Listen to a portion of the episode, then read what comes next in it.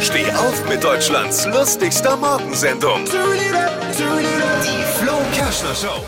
Boris Johnson hat zum ersten Mal bestätigt, dass er sechs Kinder hat. Sechs Echt? Kinder hat er. Wusste ich gar nicht. Vier aus seiner zweiten Ehe, eins aus der aktuellen Ehe und ein uneheliches Kind. Oh. Er muss also langsam mal anfangen, Weihnachtsgeschenke zu kaufen. Wird eng jetzt. Das, sie- jetzt kommt's. Das siebte Kind ist gerade unterwegs. Nein. Er kann also ähnlich gut verhüten wie Haare frisieren. Was hat Flo heute Morgen noch so erzählt? Jetzt neu. Alle Gags der Show in einem Podcast. Podcast Flo's Gags des Tages. Klick jetzt, hitradio n1.de.